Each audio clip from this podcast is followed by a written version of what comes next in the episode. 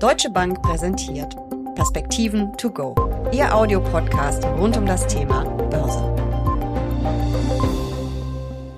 Es wird besser, aber viel zu langsam. Noch immer ist das Gender Pay Gap groß. Frauen verdienen 18 Prozent weniger als Männer. Das Gender Pension Gap ist mit mehr als 40 Prozent noch größer. Ein Grund, noch immer investieren zu wenige deutsche Frauen an der Börse. Anlässlich des Weltfrauentages sprechen Uli Stephan von der Deutschen Bank und ich über Frauen und Finanzen. Mein Name ist Jessica Schwarzer und damit herzlich willkommen zu einer Sonderausgabe der Perspektiven to go mit einem Thema, was mir besonders am Herzen liegt. Uli, Frauen und Finanzen, wie oft begegnet dir das Thema? Ehrlich gesagt nicht wahnsinnig oft, weil ich auch nicht per se der Überzeugung bin, dass es da große Unterschiede gibt, wenn man sozusagen das gleiche Umfeld dann hat. Aber trotzdem heißt es ja in vielen Beziehungen und äh, viele lernen das ja auch, werden sozialisiert, ähm, Finanzen sind Männersache. Und wenn ich mir so anschaue, was mir auch bei Seminaren erzählt wird, ist das wirklich in vielen Beziehungen noch so. Siehst du das anders? Glaubst du, dass das in deinem Freundeskreis anders ist? Also es mag sein, dass es sozusagen da eine Konstruktion in diese Richtung gibt. Ich halte sie aber für Quatsch und ich würde sie auch nicht unterstützen.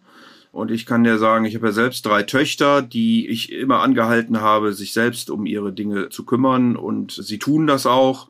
Sie sind da ein bisschen anders als mein Sohn, wenn ich das so offen sagen darf. Der hat aber auch Volkswirtschaft studiert. Also insofern ist der da, glaube ich, näher am Thema. Deshalb würde ich das nicht hochrechnen. Aber ich glaube, dass Frauen sich genauso mit diesen Themen natürlich auseinandersetzen können und auch sollten.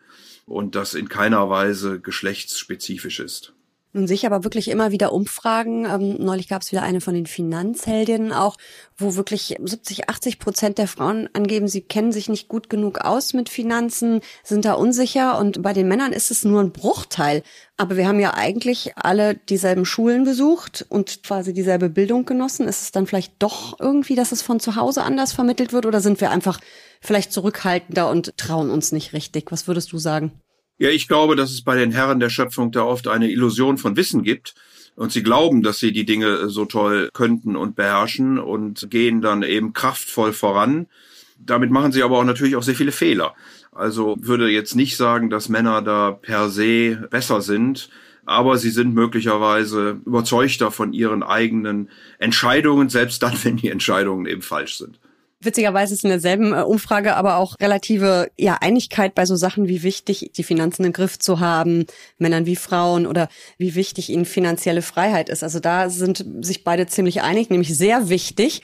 Aber Frauen sind ja von der, wenn wir uns die Statistiken angucken, von der finanziellen Freiheit ein ganzes Stück weiter weg als Männer, weil sie eben weniger verdienen, weil sie weniger fürs Alter vorsorgen, weniger Vermögen aufbauen. Und man sagt ja nicht umsonst, Altersarmut ist weiblich. Was können wir dagegen tun? Ja, also ich glaube, das, was du auch vorhin ansprachst, dieser Gender Pay Gap, natürlich auch daran liegt, dass Frauen eben oft gebrochene Erwerbsbiografien haben, vor allen Dingen dann, wenn sie alleinerziehend sind, eben nicht äh, volltags, sondern halbtags arbeiten können.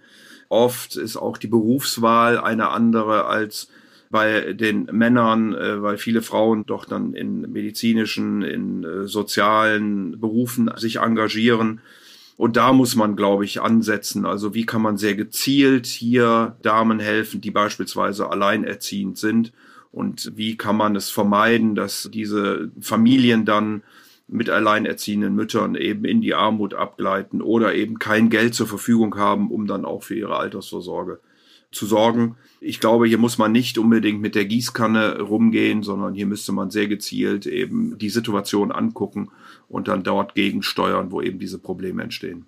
Wir sehen aber auch in Umfragen oder auch in den Zahlen des Deutschen Aktieninstituts, dass wirklich bei Männern der Wunsch, Aktionär zu werden, sage ich jetzt mal, sehr viel größer ist als bei Frauen. Vier Millionen Männer in Deutschland haben Aktien, nur 1,6 Millionen Frauen. Bei Fonds und ETFs liegen sie ein bisschen näher zusammen. Da sind 6 Millionen Männer und 3,5 Millionen Frauen. Aber man merkt ja irgendwo schon, an die Börse trauen sich scheinbar eher die Männer. Hat das auch was mit den finanziellen Mitteln vielleicht zu tun? Oder dann sind wir da auch wieder bei dem eingebildeten Wissen und bei dem Mut? Ja, es kann schon sein, dass Männer da mit großer Überzeugung Entscheidungen treffen. Es kann auch sein, dass bei den Damen manchmal die Suche nach Sicherheit ein wenig größer ist, was die Geldanlage angeht und man dann eher in Sparformen investiert. Aber ich kann das am Ende nicht auflösen, weil ich, wie gesagt, per se nicht der Einsicht bin, dass es hier irgendwelche grundsätzlichen Unterschiede gibt, sondern ganz im Gegenteil. Es ist vielleicht sehr viel intelligenter, wenn man zweimal darüber nachdenkt, was man tut, bevor man eben einfach mal ja, Entscheidungen trifft und dann nachher feststellt, dass sie gar nicht so richtig gut waren. Dazu passen auch, das sieht man immer wieder in Studien und Umfragen, ein paar Ergebnisse. Also Frauen investieren sehr viel häufiger in Fonds und ETFs und Männer eher in Einzelaktien. Das zeigten ganz viele Studien von Banken und äh, Online-Brokern, die immer mal wieder die Depots sich angeschaut haben. Das sind natürlich dann diejenigen, die sowieso schon an der Börse aktiv sind, klar. Die Frauen investieren langfristiger, bleiben ihrer Strategie eher treu und das übrigens auch, das fand ich ganz spannend, das ist glaube ich im Crash 2008, 2009 war das eine Studie, dass die Frauen ihrer Strategie auch im Crash eher treu geblieben sind und die Füße stillgehalten haben, äh, während die Männer eher in Panik verfallen sind. Also so viel zum Thema hochemotionales Geschlecht.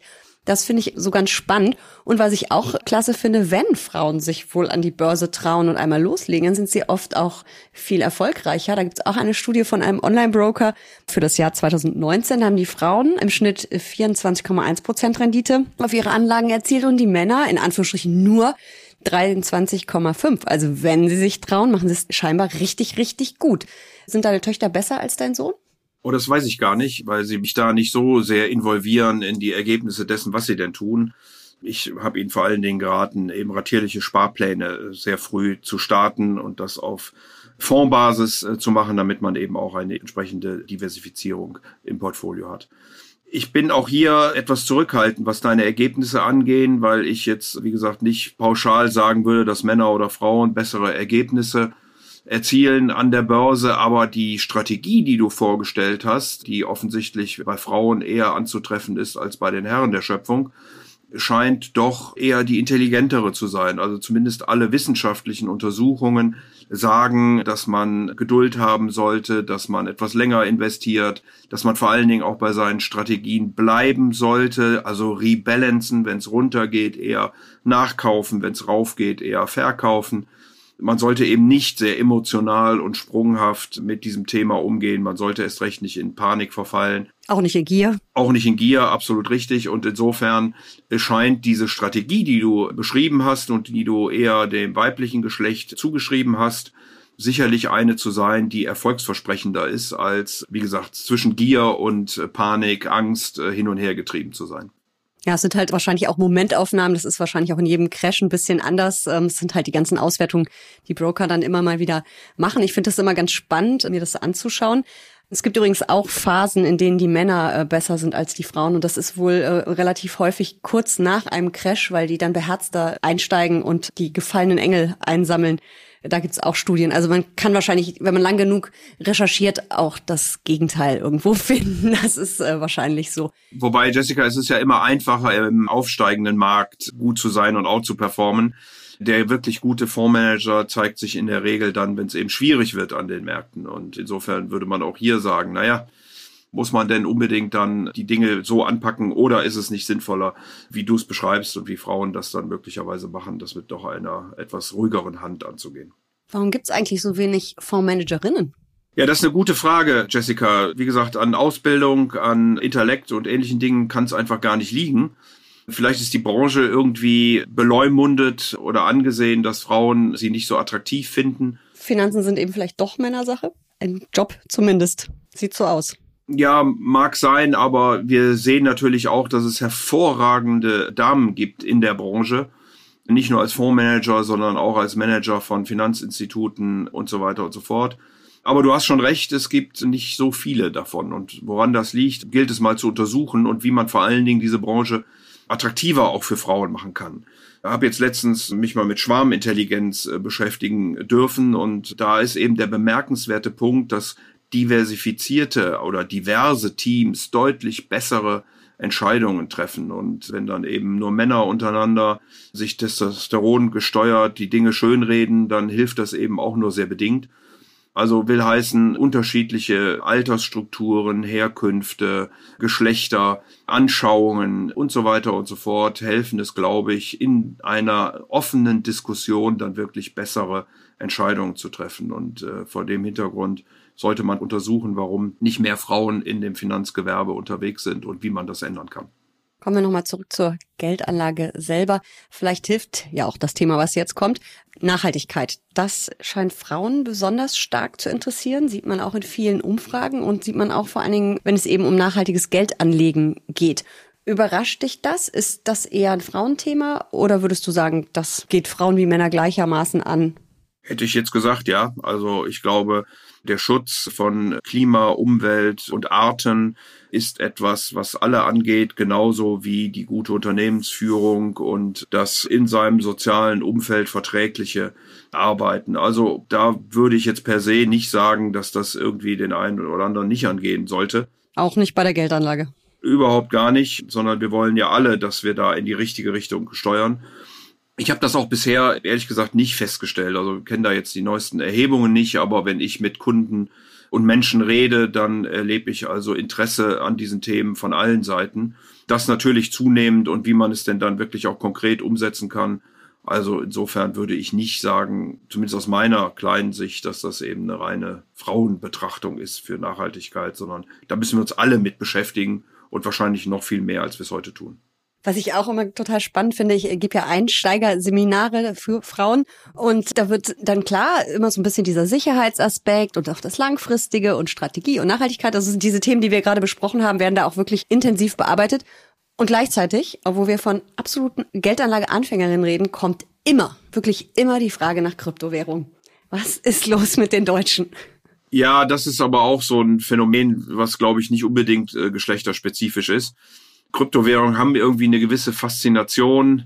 Ich glaube, die ist mehr auf der Technik begründet als wirklich in den Kryptowährungen selbst. Es gibt mittlerweile 10.000 oder mehr davon. Die Volatilitäten sind extrem hoch, also es ist sehr, sehr spekulativ. Ich will nicht abstreiten, dass man damit Geld verdienen kann, aber unterm Strich sind die in der Regel nichts wert, sondern haben, wie gesagt, eine gewisse Faszination aus der Technik heraus. Sie haben weder Substanz noch Ertragswert. Und deswegen will ich niemandem ausreden, sich damit zu beschäftigen. Aber man sollte das eben mit dem Wissen tun, dass die Volatilitäten sehr groß sind und dass man natürlich genauso wie man Geld verdienen kann, auch wieder Geld verlieren kann. Also das Gender Pension Gap, das schließen wir ganz sicher nicht mit Krypto-Investments oder es wäre ein ziemlich großes Glück. Aber wie schließe ich es denn? Wie könnte mein ganz einfacher Einstieg an der Börse aussehen. Zum Weltfrauentag könnte ich mir ja gute Vorsätze zurechtlegen und sagen, ich fange jetzt an an der Börse. Was kann ich da machen? Also wie gesagt, wir haben ja über den Gender Pay Gap gesprochen und wir haben ja auch gesagt, dass wir da sicherlich Handlungsbedarf haben in verschiedener Art und Weise. Das ist, glaube ich, mal ein erster Punkt. Wenn man denn dann Geld übrig hat, um es privat für die Altersvorsorge wegzulegen, dann würde ich immer, wie ich das auch bei meinen Kindern gemacht habe, eben einen ratierlichen Sparplan empfehlen, breit diversifiziert über Fonds, sehr diszipliniert auch dabei bleiben, wenn die Börse mal runtergeht, eben dann sozusagen rebalancen, wie ich das vorhin schon angesprochen habe, und damit über die Zeit sukzessive Vermögen aufzubauen. Ich glaube, das ist eigentlich die intelligenteste Art und Weise, wie man damit umgehen kann, um sich überhaupt zuerst mal Vermögen zu bilden. Das wäre doch auf jeden Fall ein guter Vorsatz für den Weltfrauentag. Wir legen ein bisschen Geld an, regelmäßig Fonds, ETFs. Es geht ja auch auf Einzelaktien. Wer das unbedingt möchte, ist das Risiko natürlich deutlich äh, höher. Es geht ja wirklich schon mit ganz, ganz kleinen Summen. Ich weiß gar nicht, wo es bei euch bei der Deutschen Bank losgeht, aber 50 Euro ist, glaube ich, die Sparrate, die alle anbieten. Manche haben auch 25 Euro, manchmal sogar weniger. Also man kann da wirklich mit ganz kleinen Summen sich einfach auch mal an das Thema rantasten. Das kann ja auch die Strategie sein, erstmal zu schauen, was passiert da mit meinem Geld, wie fühlt sich das an, an der Börse zu investieren, richtig? Ja, absolut richtig. Also kleine Versuche gehen, sich dafür interessieren, die Nachrichten vielleicht zu verfolgen. Das muss man, wenn man ratierlich spart und wenn man breit diversifiziert, sicherlich nicht jeden Tag in aller Tiefe machen. Gut, deswegen bin ich natürlich auch in diesem Metier, finde das ausgesprochen spannend, mich immer wieder mit den Herausforderungen der Volkswirtschaften, der Kapitalmärkte auseinanderzusetzen, jeden Tag dazu zu lernen, jeden Tag ändern sich die Dinge. Man muss wirklich rege bleiben und sein, um damit umgehen zu können. Je mehr man in Einzeltiteln äh, macht, desto stärker gilt dieses Engagement sicherlich. Und wenn man ratierlich spart äh, und das, wie gesagt, auf Fondbasis, dann tritt das vielleicht ein Stück weit in den Hintergrund. Das sollte man in jedem Falle tun, auch wenn man sich mehr oder weniger gar nicht damit beschäftigen möchte. Aber wie gesagt, es ist auch ein sehr spannendes Metier und ich glaube, es lohnt sich auch für das Verständnis insgesamt, wenn man sich da ein bisschen mit beschäftigt, was so auch ökonomisch und volkswirtschaftlich in der Welt passiert. Also einfach mal loslegen. Vielen Dank für diese Perspektiven to go zum Weltfrauentag. Aber sehr gerne doch.